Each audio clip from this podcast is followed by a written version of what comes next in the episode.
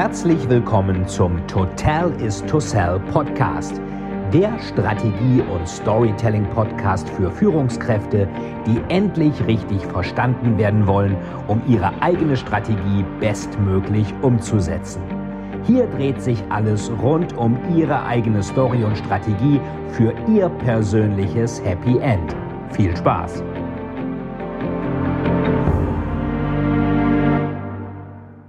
Herzlich willkommen zu einer neuen Folge des Total is to Sell Storytelling Podcasts. Heute schauen wir uns einmal an, was verschiedene Heldentypen mit Personen im Unternehmen zu tun haben. Denn teilweise ist jedes, jede Unternehmensstory auch so ein bisschen eine Heldengeschichte, wo schwierige Dinge überwunden werden. Was muss denn der Held machen? Der Held muss normalerweise immer das Böse bekämpfen und ist am Ende irgendwie auf sich allein gestellt. Und das heißt auch, das Böse muss erstmal da sein. Es muss irgendein Schurke da sein.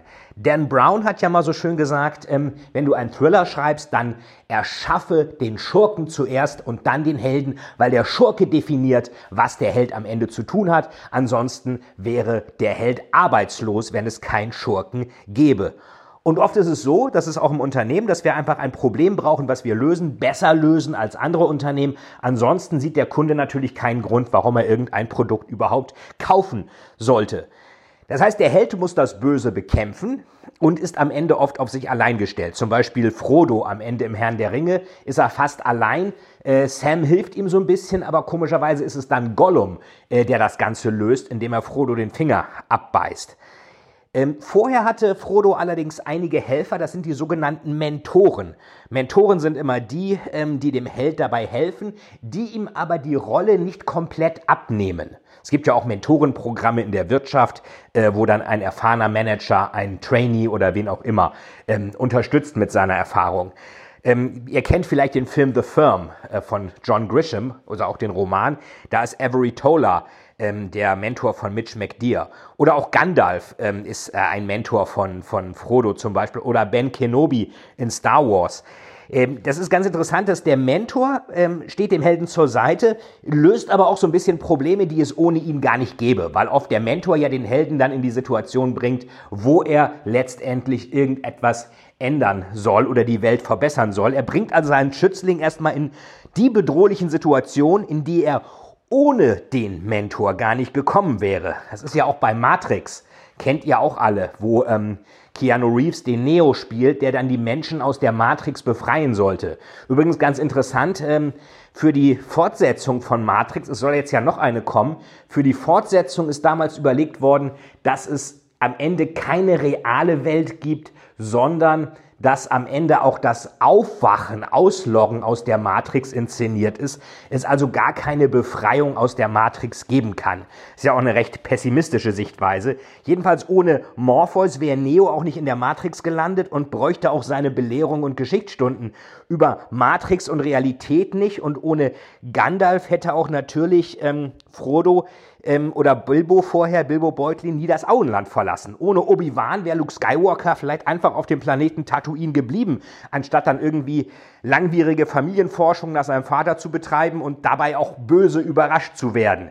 Das heißt, ein bisschen ist der Mentor auch immer ein klassischer Berater, der erstmal Probleme schafft, die der Held dann lösen muss und wo der Mentor, der Berater dann praktisch mithilft, ist aber kaufmännisch gesehen gar nicht dumm, denn wenn es kein Problem gibt, brauche ich auch keine Lösung und keinen Held. Insofern schafft der Mentor eigentlich die Daseinsberechtigung für den Helden. Die Chinesen sagen dazu so schön, um etwas zu fangen, muss man es erst einmal entkommen lassen.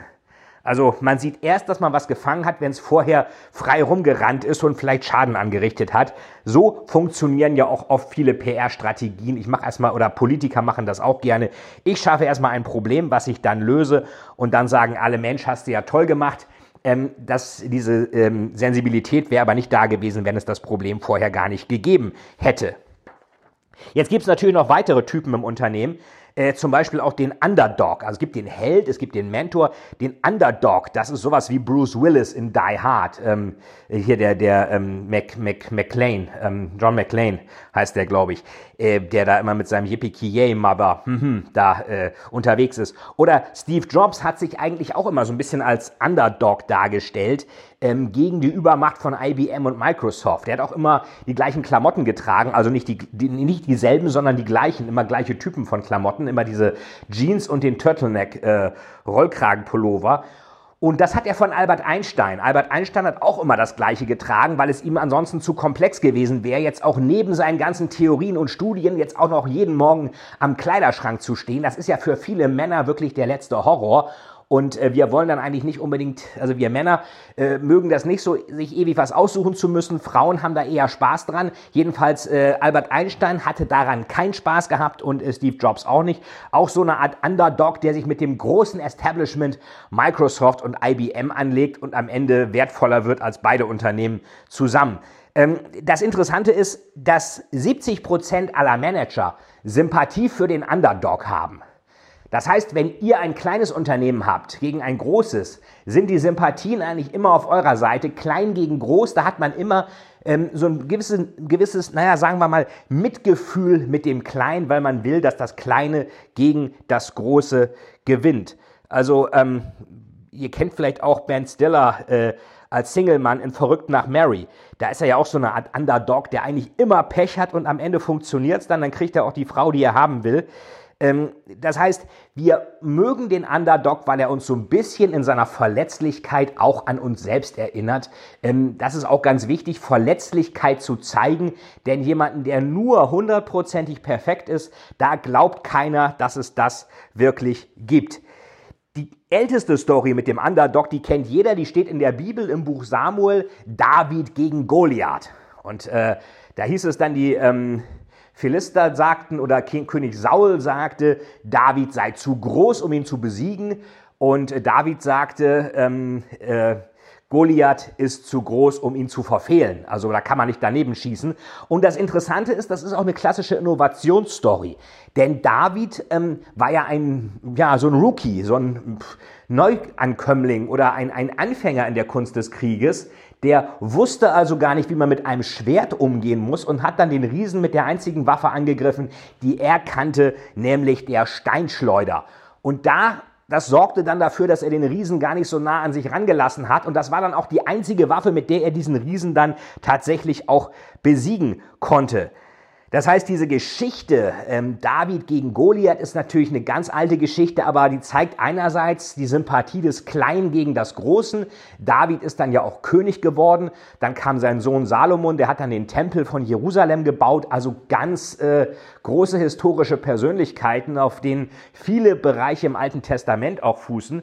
Und gleichzeitig ist es ein toller Innovationscase, denn der David ähm, macht einfach Sachen, die das Establishment, die Incumbent-Unternehmen nicht gemacht hätten. Die hätten vielleicht nicht die Steinschleuder genommen, sondern die hätten ähm, irgendwie mit dem Schwert gekämpft und wären dann im Nahkampf natürlich von dem Goliath besiegt worden. Äh, dazu kommt natürlich auch noch, dass sie vielleicht gar nicht mit der Steinschleuder hätten umgehen können. Das muss man ja auch erstmal können. Das konnte David halt, weil er eben als Hirte sich damit gegen wilde Tiere verteidigen konnte. Das konnte er und das ist oft so, ähm, dass äh, es einen Weg gibt, das dem Establishment gar nicht in den Sinn kommt, was aber der Underdog wieder kann. Der kann dann Sachen, die andere nicht können. Meinetwegen auch heutzutage agile Teams oder Startups oder, oder Techies, die können dann teilweise irgendwelche Webseiten, responsive oder Formulare oder Tools oder ähm, Conversion-Sachen mal eben in drei Tagen programmieren, wo irgendein etabliertes Unternehmen irgendwie Monate für braucht. Und dann sind die Kunden auch immer noch unzufrieden. Ähm, ich habe ja selber einige Jahre bei Boston Consulting als Berater gearbeitet. Da war immer ähm, die Diskrepanz BCG, also Boston Consulting gegen McKinsey. BCG waren die Kleinen, McKinsey waren die Großen. Das war auch so eine Art David gegen Goliath. Da war das Klischee immer, ähm, die kleinen Kreativen von BCG gegen die großen Technokraten von McKinsey. Was natürlich, wie ich schon ein paar Mal sagte, gar nicht so stimmt. Es gab auch technokratische Prozesse bei BCG, genauso wie es sehr viel Kreativität bei McKinsey gibt. Aber die Story hier, das ist der kleine BCG Luke Skywalker gegen den großen McKinsey Darth Vader. Das hat in irgendeiner Form schon ganz gut funktioniert und das hat die Presse dann sogar nacherzählt, obwohl es faktisch eigentlich gar nicht stimmt. Was mal wieder zeigt, dass gute Stories immer besser funktionieren als reine Fakten. Ja, also klein gegen groß, ähm, das ist immer gut. Wenn ihr also einen Gegner habt, einen Wettbewerber, ähm, der größer ist, dann spielt die David gegen Goliath-Karte. Das funktioniert eigentlich immer. Es gibt auch viele ähm, Unternehmen, die tatsächlich so ein bisschen ähm, traurig sind darüber, dass sie eben nicht mehr so klein und sympathisch sind wie damals. Äh, zum Beispiel David Glass hat das mal gesagt. Das war der frühere Weltchef von Walmart. Der sagte, ähm, als wir kleiner waren, waren wir der Underdog, der Herausforderer. Aber wenn du Nummer eins bist, bist du nicht länger der Held, dann bist du die Zielscheibe. Also als wir kleiner waren, waren wir der Underdog, der Herausforderer. Da haben sie den Einzelhandel und äh, praktisch Supermärkte, sowas hat Walmart ja genau genommen mit erfunden. Aber wenn du Nummer eins bist, bist du nicht länger der Held, dann bist du die Zielscheibe. Nummer eins zu sein ist auch gar nicht mal immer so toll, weil wo kann ich noch hin, wenn ich Nummer eins bin? Ich kann nur noch auf Nummer zwei, ich kann nur noch absteigen. Nummer zwei kann immer herausfordern und noch aufsteigen. Nummer drei kann sich auch die Hände reiben, während sich Nummer eins und Nummer zwei behaken. Das war auch in der Unternehmensberatung lange der Fall. Da lief der Kampf zwischen McKinsey und Boston Consulting und der lachende Dritte war Bain Company. Das sind ja auch so die drei Top-Strategieberatungen, McKinsey, BCG und Bain. Und Bain hat da wirklich ähm, auch durch den eigenen Ansatz, auch dass sie praktisch an erfolgreichen Projekten sich beteiligen lassen, das sehr unternehmerisch sehen, eine klare Differenzierung zu BCG und McKinsey gehabt. Und es gibt auch Studien, die sagen, es gibt den First Mover Advantage, du musst der Erste sein. Das muss man bei ganz vielen innovativen Geschäften, sonst, wenn man dann nicht den Markt absteckt, ist man weg. Dann gibt es einige, die sagen Second Mover Advantage. Das ist das, was Aldi lange Zeit gemacht hat. Die haben nirgends in Ländern Supermärkte als erstes aufgebaut. Die sind nur in Länder gegangen, wo es schon Supermärkte gab, wo also so eine Art Customer Education schon, ähm, sagen wir mal, stattgefunden hat. Und manche sagen, Smart Guys finish third. Also der schlaue Mensch äh, endet als Dritter. Der wartet also, bis sich eins und zwei die Köpfe einrennen und ist dann der lachende Dritte. In Amerika gibt es einige Forschungen, die auch verschiedene Heldentypen bzw. verschiedene Charaktere ähm, sich da anschauen. Zum Beispiel General Electric, das ist der gute und vorbildliche Bürger zum Beispiel. Ähm, das, äh, mittlerweile sind die ein bisschen in Schwierigkeiten, auch mit Abschreibungsskandalen und dergleichen. Ähm, also da ist noch, im Moment ist da Luft nach oben, aber das waren die lange Zeit. Coca-Cola ist so ein Familienmitglied. Aldi ist es in Deutschland auch, wobei auch in Amerika, da ist ja Trader Joe's. Trader Joe's gehört zum Aldi-Konzern. Oder auch Volkswagen ist auch eine Art Familienmitglied. Ähm, durch die Digitalisierung führt es natürlich dazu, dass die Markentreue immer geringer wird, weil Navigatoren die Suche nach Produkten übernehmen. Meinetwegen viele Branding Manager, Markenmanager fürchten sich vor Alexa, weil Alexa, wenn ich zum Beispiel sage, Alexa, bestell mal Klopapier, vielleicht blödes Beispiel, aber bestell mal Klopapier, dann sagt man Klopapier. Bei solchen Commodity-Produkten, die nicht emotional konnotiert sind, bestellt man das einfach und Alexa entscheidet dann, von wem ist das bestellt? Ich sage ja nicht, bestell mal von Ceva, bestell mal von Wisch und Weg oder keine Ahnung was, sondern da wird dann gesagt, bestell mal Klopapier. Von wem weiß man nicht. Das heißt, viele Branding-Experten und Unternehmen befürchten, dass Alexa einfach diese Markentreue aufweicht. Und dann gibt es natürlich auch weniger Marken, die sozusagen zum Haushalt gehören. Also Volkswagen war das zum Beispiel auch. Das ist auch so ein Teil des, der, der normalen Mittelstandsfamilie. Apple ist immer der intellektuelle Rebell gewesen, hat sich ja jahrelang als Underdog positioniert und McDonald's hat das auch ganz interessant gemacht. Die haben diesen Clown ja lange gehabt, den gibt's ja immer noch so ein bisschen, Ronald McDonald. Ähm, der hat dann teilweise durch äh, den Thriller S, also It von Stephen King, hat er ein bisschen Federn gelassen, weil dieser Clown Pennywise, der das böse Monster darstellt, dieses S, ähm, der sieht ja nun schon so ein bisschen aus wie Ronald McDonald und das fanden halt dann, fand dann McDonalds nicht so toll. Und ein Clown ist ja immer so ein bisschen ambivalent. Da denkt man ja immer, oh, hm, so richtig äh, schön finde ich das ja nicht. Äh, Clowns haben immer, es gab ja auch vor kurzem diese Horror-Clowns in den Innenstädten, hat ja immer so was Ambivalentes. Deswegen war dieser Clown ähm, so ein bisschen umstritten. Andererseits war das sehr schlau, weil natürlich McDonald's auf diese Weise Kinder in die Restaurants bekommen hat. Jeder Familienvater, Familienmutter weiß das, ähm, dass ähm, Kinder immer zu McDonald's wollen. Wollten wir als Kind früher auch. Und was haben die Geniales erfunden damals? Kindergeburtstag bei McDonald's. Mensch, ich habe die ganze Rasselbande nicht zu Hause, die sind sowieso alle scharf auf McDonald's und dann kann ich da feiern und habe meine Ruhe. Das haben die sehr schlau gemacht. Die haben diejenigen in der Familie, die wirklich unerbittlich ihren Willen durchsetzen und in dem Alter noch wirklich extrem hartnäckige Verkäufer sind, die haben die mit dieser Clown-Geschichte und diesen ganzen kinderfreundlichen Ansätzen eingefangen, nämlich die Kinder. Das war ein Meisterstück. Burger King, ähm, McDonald's war so das beste Fastfood-Restaurant damals für Kinder.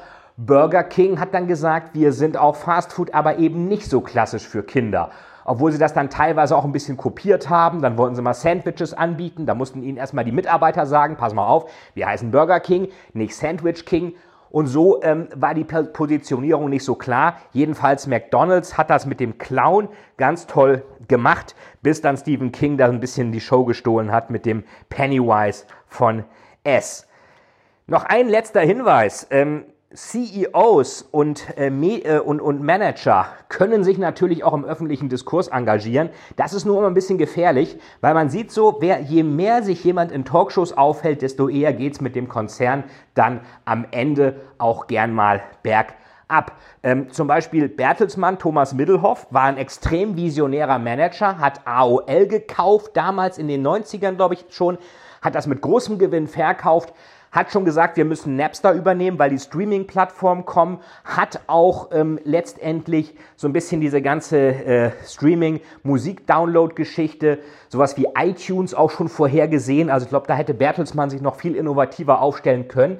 Aber ihm war halt diese Öffentlichkeitswirksamkeit sehr wichtig und er hat versäumt, dabei die Gründerfamilie der Mons mit einzuholen und musste dann 2002 gehen. Also das war eine Geschichte, wo man sieht, ähm, ich muss auch immer gucken, wer eigentlich mein Gehalt bezahlt. Ähm, gibt so Studien über Superstar-CEOs.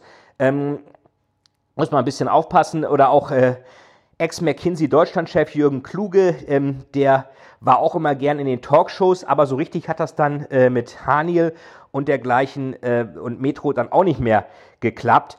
Ähm, also viele, die gehen dann nach Davos, lassen sich da sehen und äh, alle finden das toll. Oder auch Sheryl Sandberg hat ja dieses Buch Lean In geschrieben, äh, was Frauen machen müssen, um Karriere zu machen. Ja, hat sie auch mit allem recht, hat sie toll gemacht. Und ich habe auch großes Mitleid, auch ihr, ihr Mann ist ja gestorben vor einigen Jahren. Ähm, und hat sie ein Buch geschrieben über Plan B. Alles schön und gut, äh, tolle Frau. Aber was ist mit Facebook? Kommerziell geht's denen gut, aber massenhaft Skandale ja, vielleicht sollte sich ein Chief Operating Officer auch ein bisschen darum kümmern, ähm, was denn jetzt eigentlich im Unternehmen passiert. Oder jüngstes Beispiel ähm, auch Joe Keser von Siemens. Man muss ihm zugute halten, er hat es geschafft, dass Siemens in seiner ganzen Amtszeit die Erwartungen niemals enttäuscht hat. Immer super Ergebnisse und Siemens ist ja permanent im Umbau. Aber er hat natürlich auch ähm, sich extrem viel Trubel geschaffen, indem er dauernd auf Twitter irgendwas kommentiert hat. Ich hätte mal einen kurzen Storytelling-TV-Beitrag dazu. Ähm, dann ging es mal um die AfD, dann ging es mal um Kopftücher, ähm, dann ging es äh, um gegen Donald Trump, dem er vorher aber noch die Hand geschüttelt hat äh, auf Videos. Ähm, und äh, als er dann in China war mit Angela Merkel, äh, wurde das Menschenrechtsthema aber nicht angesprochen. Das heißt, entweder bin ich konsequent auf einer Linie oder ich bin es eben nicht und sage gar nichts. Und abgesehen davon wird ein CEO einer aktiennotierten Gesellschaft, der wird von den Aktionären über den Aufsichtsrat deswegen eingestellt, damit er das Vermögen der Aktionäre vermehrt und nicht damit er sich zu tausend Sachen immer öffentlich äußert. Ähm, kann man anders sehen, aber ich denke, primär bezahlen ihn die Aktionäre mit ihrem Geld, was sie in Aktien investieren. Und äh, sein Vertrag wird jetzt auch nicht verlängert. Das heißt, man kann wahrscheinlich sogar eine Art Algorithmus oder Regression ähm, oder Korrelation haben zwischen der Medienwirksamkeit eines CEOs und der Kürze der Tage, die er noch im Amt ist. Das ist eher eine umgekehrte Regression oder Korrelation. Von daher Vorsicht vor Superstar-CEOs. Ähm, die sind öfter zu sehr mit Selbstinszenierung beschäftigt und machen im Unternehmen dann etwas zu wenig. Also man könnte auch sagen, Hyperaktivität des CEOs kann auch ein klares Verkaufssignal für die jeweilige Aktie des Unternehmens sein. Ähm, sind oft nicht in der Lage, dann dem strauchelnden Unternehmen zu helfen, weil sie zu viel mit Selbstinszenierung beschäftigt sind. Natürlich kann man sich zu einigen Sachen auch mal äußern, aber Hauptaufgabe muss es immer sein, das Geschäft, die Strategie umzusetzen, wie uns das Peter Gerber von Lufthansa Cargo ja so schön im letzten Interview hier im Podcast gesagt hat. Wer es noch nicht kennt, unbedingt anhören. Ähm, Peter Gerber, CEO von Lufthansa Cargo, im Interview mit mir zur Managementstrategie und den Herausforderungen der Luftfahrt war das schöne Zitat drin. Luftfracht. Was ist der Unterschied zwischen ähm, Passagieren und Fracht? Luftfracht motzt nicht, Luftfracht kotzt nicht. Also der wirkliche CEO-Held ist ein Held in seinem Unternehmen und für seine Kunden und ansonsten kümmert er sich um die Leute, die seinem Unternehmen auch das Geschäft bringen und hält sich ansonsten einigermaßen zurück. Ansonsten tritt man einfach in diverse Fallen und das muss nicht unbedingt sein. Von daher Seht zu, dass ihr auch der Held eures Unternehmens, eures Startups, eures Projekts, eures Business seid und seid der Held für die richtigen Leute. Das war's heute mit dem heldenhaften Exkurs über Helden und Superhelden im Unternehmen. Und ich wünsche euch, dass ihr immer der richtige Superheld seid, der Dinge in die Hand nimmt. Was macht ein Superheld? Ähm, der sagt nicht, das sollen andere machen, der macht das selbst. Also macht was draus aus diesem Tag, macht euer Ding, macht euer Projekt, seid der Held eures eigenen Business. Und ich freue mich auf euch beim nächsten Mal im Total is to Sell Storytelling Podcast. Das war euer Fight.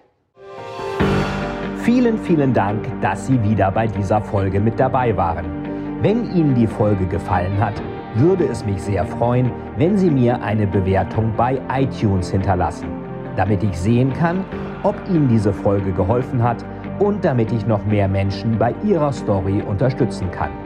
Jetzt wünsche ich Ihnen noch einen erfolgreichen Tag und wir hören uns beim nächsten Mal.